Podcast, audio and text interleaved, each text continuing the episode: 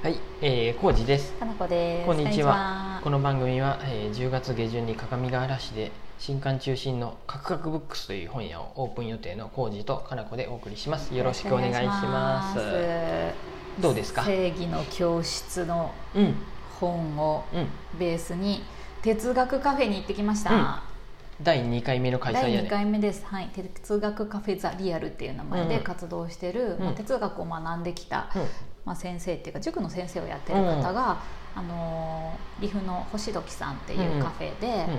哲学対話っていうか、うんうん哲学について超超初心者向けのお話をしようっていう会をやったうん、ので,、うん、で星時さんで普通に参加費はねなくてうん、お茶とかケーキ頼めばいいってだけ、食べ、ながら飲みつつ、みんなで。うん、みんなで対話をしましょうっていう会で、うん、と1時間半ぐらいの一応想定なのかな、うんうん。結局すごいいたりするけど。ああ、そうね。終わってからも、まいろいろ話したりしながらね、そう。でそれの、うんとうテーマになるものが「正義の教室」っていうヤムチャさんあ、うん、の著書うん、うん、をベースにはい。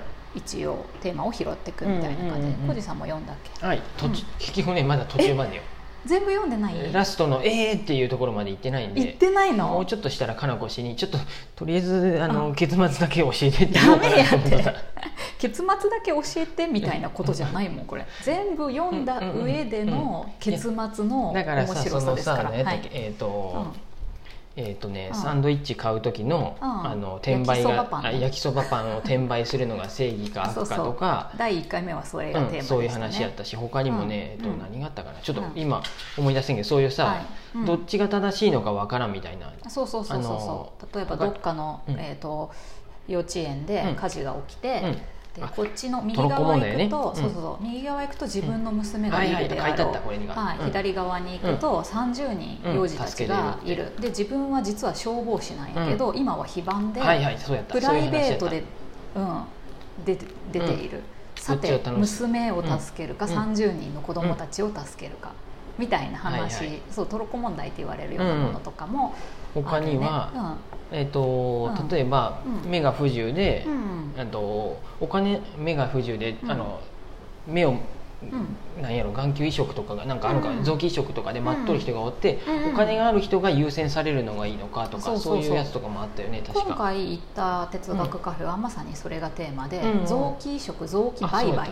臓器売買っていうものはどう,、うん。どう捉えるかみたいそれなが第2章やったっけ？やったかな、うんちょっと今見たけど、うん。あん。まり分かんなかったけど、そういうなんか人のその正義とはっていうのが、まあ、人によって結構違うと思うんだけど、一応なんかそのなんかなんていうんだっけ？正しい読もうか。うん、3つ人あるね、間が持つ3種類のうん。うん正義の判断基準、そうそうそう、うんうん。人はどういうところで正義っていうものを判断してるかが3種類に分けられるって言われてるね、正義の判断基準、うん。それはうん。平等自由宗教の3つだ、うん、うんうんうんで平等宗教自由っていうとちょっと分かりにくいし私、うん。宗教関係ないって思いそうやけど、うん。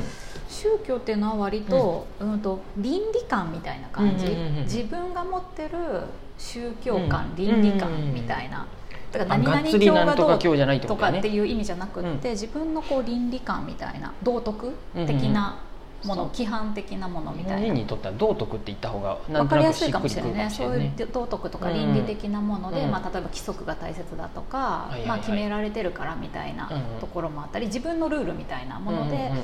判断してるみたいな感じかな。私もごめん正確には分かんないけど、そういうのが一つ宗教っていうのがそれで、でと平等っていうのは功利主義って言われとって、あの幸せであること、うんみんなが平等に、うんみんなが幸せであること、はいはいうん、そういう幸福っていうものを数値で表して、あのーそう幸せであることを大事にするのが平等主義、うんうんあこれ的なもの自由ね平等と自由がうまく釣り合わんだよねうまくあそう難しいよそうなんだよで平等はそうやってみんなの平等とかうん平和、幸せっていうものを願っているもので、うん。自由っていうのはもうそのまんま一番わかりやすい。自由な状態、うん。まあ、制限がないとか、うんうんあの自由であることがうん。幸せであるっていう考え方。正しいっていう考え方、あなんとなくその、うん。ななんとなくさそのうん。儲ける自由とかもあるよね。お金を稼ぐ自由とかさうん。働かない自由もあるわけやし。そうなんですよ。なんかそのあたりとかも。うん、だからこの3つって全部が合致することって難しいね。難しいかなっていうからもうこれって何千年も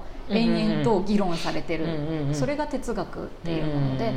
聞いてたら哲学にもやっぱりいろん時代によってその正義って考え方も変わるし、うん、その国とかにもよっても価値観とかも全然違ったりもするし、そしてさらに人によっても違うけど、でもなんか哲学を考える時は自分やったらどう思うっていうよりはもうちょっとちゃんと俯瞰して、自分の経験とか価値観から少し切り離して、こうなんていうんやろ。抽象化して考えるのがいいですよっていう、その勉強にもなるっていうのが哲学対話。です。うん、彼口も宿った他の本も宿ったね。具体化と抽象化、具体と抽象どうしてもさ人とこう話す時さ、うん、例えばこの臓器移植、うんうん、臓器売買の話でも、そもそも臓器売買っていいと思う、悪いと思うみたいな。小路さんは臓器売買っていいと思う悪いと思う？売買臓器売買、臓器売買。ああ分からんよね。自分の、要するにお金が欲しいために自分の何かを売るってことかな、あそうそうそう。例えば腎臓とかやったかな、やったら1個売っても体に影響はそんなないんやけど、例えばあのちょっとどんな組織の方か分からんけど、うん、1000万払うんで、臓器腎臓1個くれませんかって言われたら売るそもそもね分からんな。メス入れるのが怖いでまずそれが無理なんやけど そもそも。もう手術がちょっと基本的に。そうやね、うん、ちょっとこあでも1000万円もらえるならもう住宅ローンの 1000万でいいんや。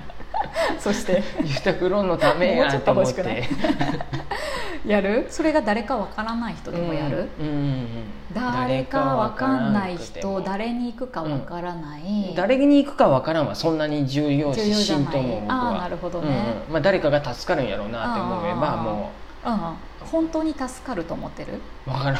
えどういうことや？それ助かるため、うん、まあどこかでは助かるかもしれんけど、うん、1000万円で売った臓器が、その人が2000万円で売るかもしれんやね、転売してるかもしれんそうその後3000万円で売っとるかもしれんや、で最終的に行き着く時は1億かもしれんやね、それでも売る？じゃあ1億で売りたい。でもそれは分からないやん、うん、そうやね。うん分からんね。これに関しては本当に分からん、うん、どう答えればいいか分からん。そうやろ。でそれがさ、うん、今コージーさんの自分の感情とか感想や、うんうん俯瞰してみると？そう例えば、これあの貧しい国の、な誰かさん、もう明日食べるものもないかもみたいな人が、うんと1万円で臓器を売るっていうことどう思う、うん。仕方ないんやろうね うん。仕方なさそう。仕方がないからじゃあそれは正しいと言える、うん、正しい正しいか正しくないかの答えが分からんね、うん、ややるのは自由やで。やるのは自由、うん、やるのは自由。って思っちゃう。じゃあ例えばそれを売ってくれよって言ってお金を持ってくる人も別に問題はない、ね問題がない。倫理観とかかなそれに関しては、でもさ自分の子供がさ、腎臓があれば助かるんやったらさ、うん。とね、どっかそういうさ、貨幣価値の違う国行って売ってくださいって言いに行くのもありなのかもしれんなと、ひっそりとね。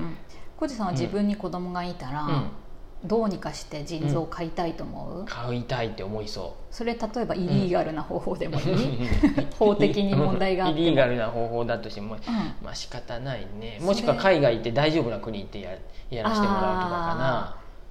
例えばそれが100万円やったらやれそうかもしれんけど、うん、5000万とか1億みたいな風でも、どうにかして手に入れようとする？ねだって、うん、自分のたまにさそういう募金やっとるやんね,、うんあるね。アメリカで手術するでお金がいるとかね。そうやね。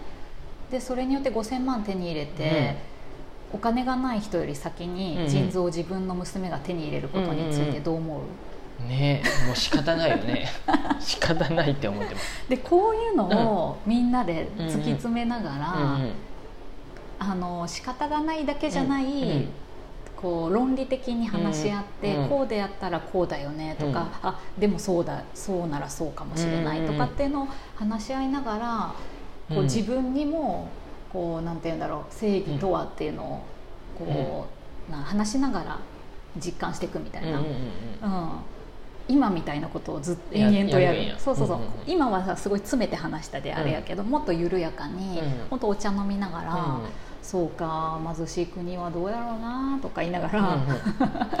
そう人の話聞いて、うん。あさっき私こう言ったけどやっぱなんか違うかもしれんとか思いながら、答えがない話を延々とするんやけど、うんうんでもそれによってさ人の考え方もすごい実はいろいろで、うん今私と浩二さん多分ちょっと近いところがあるからあれやけど、うんまるで違うこと言う人もおるんやってやっぱり、ああそうなんや、うん、そんなん全然あの犯罪なんて問題ないみたいな、例えばね、ううん。ん助助からないやいいじゃんとか、うんでもそ真逆の人もいるし、やっぱり決められてることがあるならそれにのっとってやった方がいいみたいな人もいるから、どこを重視するかによるってことかな。そうそう。それがまさにこの正義の教室の中で行われてることと一緒で、なんか学びがすごいあるの。うんだから人ってこうやって争いもあるし、うん。うんみんなが幸せや平和を望んどるけど、ううんまくいかない理由ってそうやね。人によって正義感が違うんだなっていうのを実感できる、うん。